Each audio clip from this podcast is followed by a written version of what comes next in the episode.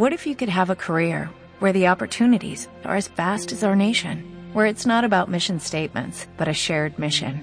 At U.S. Customs and Border Protection, we go beyond to protect more than borders, from ship to shore, air to ground, cities to local communities. CBP agents and officers are keeping people safe. Join U.S. Customs and Border Protection and go beyond for something far greater than yourself. Learn more at cbp.gov/careers. Dedicamos buena parte de nuestra vida al trabajo, pero ¿qué es lo que hace que este merezca la pena? ¿Queremos dejar huella en nuestro paso por el mundo o que las generaciones futuras se encuentren con algo mejor? Somos una cooperativa y como tal compartimos valores sobre los que construir un mundo más sostenible a nivel ambiental, social y económico. Mi nombre es Maribel Amat y quiero darte la bienvenida al podcast de Única. Síguenos y conocerás las historias y testimonios de los protagonistas de nuestro día a día, auténticos expertos en agricultura, nutrición, medio ambiente, economía social o vida saludable. Imagina comer cada día fruta y verdura fresca, de temporada, cultivada por agricultores de cooperativas españolas. Pero abres la nevera y... nada. Con la caja saludable eso no pasa. Te lo ponemos fácil. La mejor verdura y fruta a partir de 9,75 euros. Directamente del campo a tu casa, a tu oficina o donde tú quieras. Fácil. Lacajasaludable.es. El podcast de hoy puede parecer ciencia ficción, pero no lo es.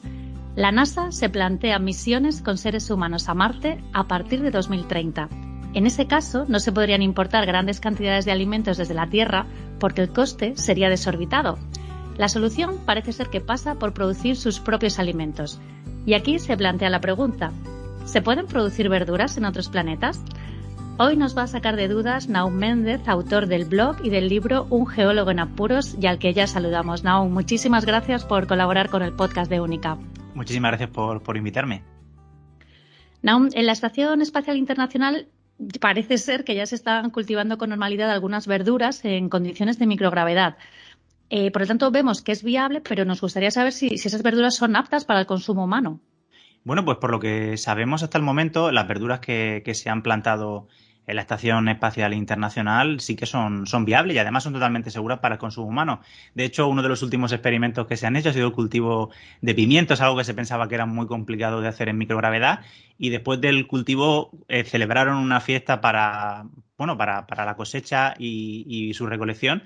Y hicieron, bueno, pues unos tacos, unos tacos mexicanos y los probaron los pimientos, fueron buenos. Después trajeron una parte a la tierra para poder hacer un, análisis más exhaustivo y realmente se dieron cuenta de que sí, que son totalmente aptos. Su mayor preocupación básicamente era que pudiesen tener el crecimiento de alguna bacteria que pudiese ser peligrosa a la hora del, consumo, pero se dieron cuenta que no, que, eran totalmente aptos para el consumo humano. Se han plantado muchas más cosas, lechugas, eh, alcachofas, en fin, una gran cantidad de, vegetales. Y resulta que la Estación Espacial, además, eh, parece ser que van a continuar un poco con los experimentos de, cultivo, porque además de ese factor de calidad alimentaria que era muy importante eh, por, la propia alimentación de, de los astronautas, se han dado cuenta de que tanto el aroma de las plantas como el simple hecho de cultivar plantas en el espacio puede ayudar al bienestar de los astronautas, algo que a, priori puede parecernos un poco un poco, un poco raro, pero que es importante. Tenemos que tener en cuenta que hay astronautas que pasan pues seis meses, siete meses, ocho meses en el espacio y tener la posibilidad de poder cultivar y poder relajarse de, esta manera, algo que para nosotros en la Tierra es muy común, pero que en el espacio no lo es tanto,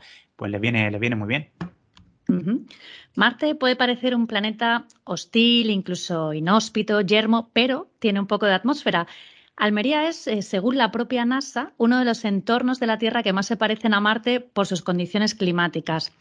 Eh, ¿el invernadero solar crees que es un buen ejemplo a imitar, ya que con pocos recursos podemos producir grandes cantidades de alimento? Bueno, yo es que no creo que el invernadero solar sea un buen ejemplo, sino que será el mejor que podamos imitar en Marte, con diferencia de todos los ejemplos que tenemos aquí en nuestro planeta. una razón y la principal es que la duración del, del día en Marte es muy similar a la de la Tierra tiene aproximadamente unos 40 minutos más de duración, por lo que aquellas plantas que son dependientes del ciclo del día y la noche, pues van a poder encontrar en esos invernaderos solares en los que entra la luz solar directamente, pues un entorno de iluminación muy similar, con lo cual tenemos un, factor muy beneficioso de, este tipo de invernaderos. Y además de una manera, digamos, sin tener que utilizar una iluminación adicional, ¿no? Para eh, simular un ciclo de día y de noche. Y además tenemos en nuestros invernaderos solares, tenemos todo muy optimizado, ¿no? El, tanto el tema de la plantación, la cosecha, porque queremos maximizar la producción, algo que va a ser fundamental para poder reducir la dependencia de futuras misiones lejos de la Tierra en cuanto a temas de alimentación, porque eh, como has dicho muy bien en la introducción, es carísimo el poder enviar toneladas y toneladas de comida, sobre todo cuando puedes estar creando una colonia que pueda tener decenas o, más de personas, ¿no? Que, tienen que comer todos los días y el alimento supone un peso muy importante.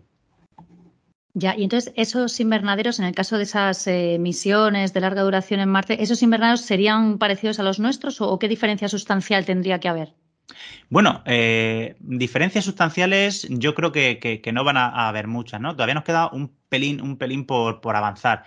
Pero hay que modificar algunas cosas. Primero necesitan un sistema de protección con respecto al exterior, eh, que sean, básicamente, que sean un poco más gruesos, ¿no? ¿Por qué? Porque en Marte la atmósfera es muy tenue y, dentro tiene que estar el sistema presurizado, más o menos una, una, presión atmosférica que permita tanto trabajar a los astronautas que viajen a la superficie de Marte como para que las plantas crezcan en un ambiente parecido al de la Tierra. Y también seguramente una cosa que la Tierra no necesitamos, pero que en Marte sí, va a ser que tengamos que construir eh, esos plásticos seguramente que, que, formen este tipo de invernaderos, tener una mayor protección de cara al ultravioleta para las plantas que están dentro.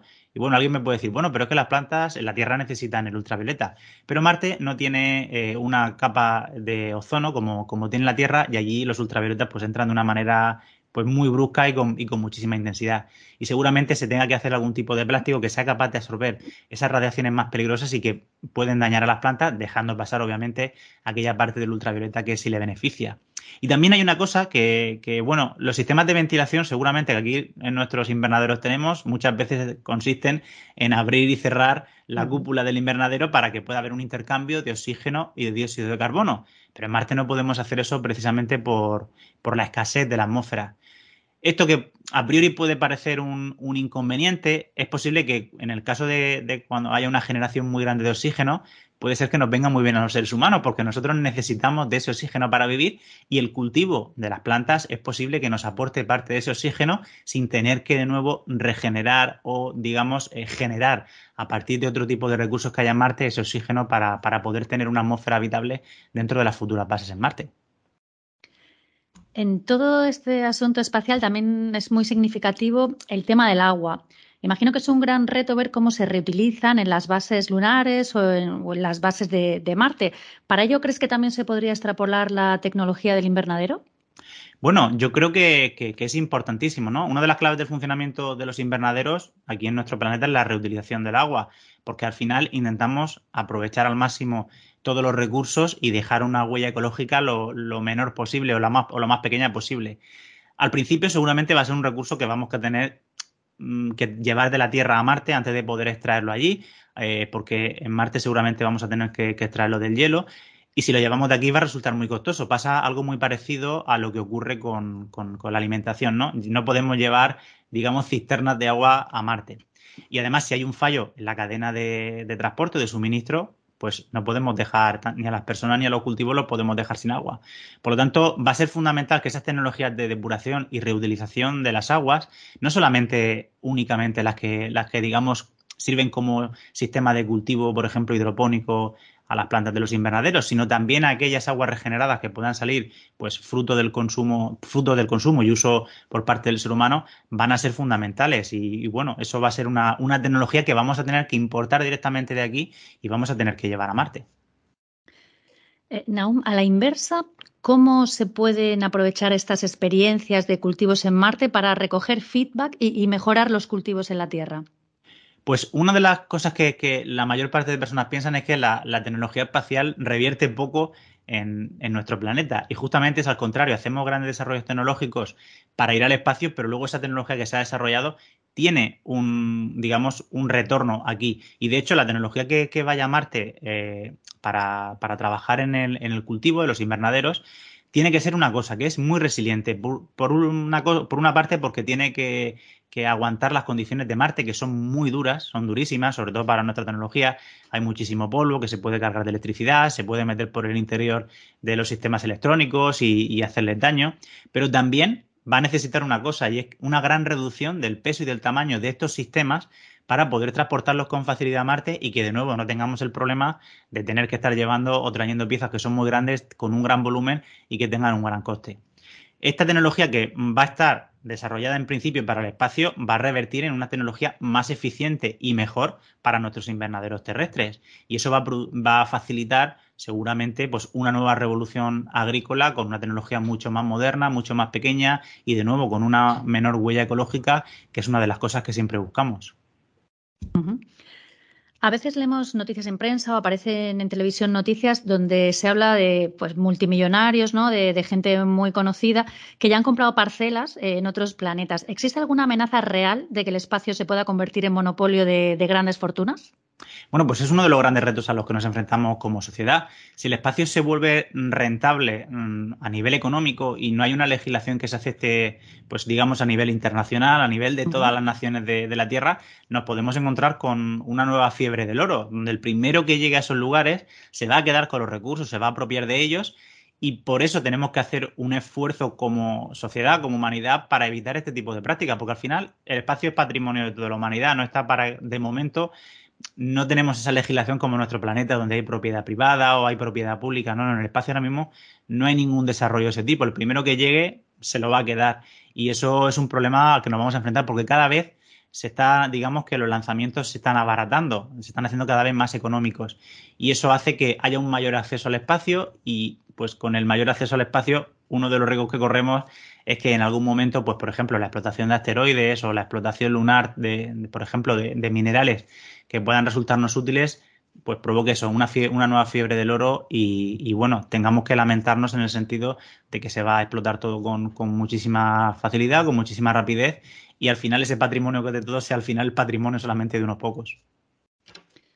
De acuerdo, o sea que sí que hay una amenaza real, a pesar de que pueda parecer esto muy lejano, muy inaccesible, sí que, sí que hay un riesgo. Nos, parece lejano hoy, pero mm, dentro de 20 años, esto que ahora, parece ciencia ficción, dentro de 20 años puede que no lo sea. Obviamente no, no es el día de mañana, pero estoy hablando de, dos décadas o tres décadas, que es, que es un periodo de tiempo muy corto en el que seguramente vamos a ver grandes avances, ya estamos viendo grandes avances en cuanto a la democratización de acceso al espacio y eso va a provocar, pues bueno, que, el espacio sea un sitio mucho más fácil o más sencillo donde ir y, también más fácil de explotar. Y eso es al, reto al que nos enfrentamos. Aún para terminar, como conclusiones, eh, podemos afirmar que el invernadero pues, podría servir de campo de pruebas para determinar las condiciones de humedad, ¿no? de iluminación, de necesidades atmosféricas que requieran esos cultivos en Marte. Bueno, a mí de lo que no me cabe la menor duda es que el futuro de los invernaderos mm, va a ser en ese futuro tanto enorme como fundamental el uso de estos invernaderos en la Tierra como campo de pruebas para poder probar esas tecnologías que nos ayuden no solamente a cultivar en Marte, sino también, por ejemplo, en la Luna, que es un ambiente todavía muchísimo más hostil. Y de hecho, estos, al final, estos invernaderos que hoy en día tenemos en la Tierra son lugares de vanguardia tecnológica. A veces nos parece, bueno, que como únicamente se está cultivando eh, cosas que comemos, nos parece como una cosa muy, muy romántica, ¿no? La, agricultura es algo muy básico, no, no. Son lugares donde se está probando tecnología eh, súper vanguardista, ya no solamente a la hora de plantar, sino a la hora de la recolección, se están haciendo sistemas para el reconocimiento de plagas en las plantas, eh, para la recogida, para ver qué frutos están más maduros mediante inteligencia artificial, los sistemas de reutilización del agua, por ejemplo, que son fundamentales para dejar esa, esa huella hídrica pues lo más pequeña posible, ¿no? Y, y, si conseguimos que toda esta vanguardia que hoy tenemos aquí, tenemos muy cerca, tenemos en, en, nuestros invernaderos solares en España, conseguimos seguir siendo vanguardia, seguramente va a ser un campo de pruebas para las futuras misiones espaciales bueno, yo creo que, es fundamental y donde seguro que la mayoría de, países que tengan ese acceso al espacio van a querer probarlo de primera mano, porque aquí tenemos la tecnología y también tenemos a los expertos que más saben en cuanto a esos temas.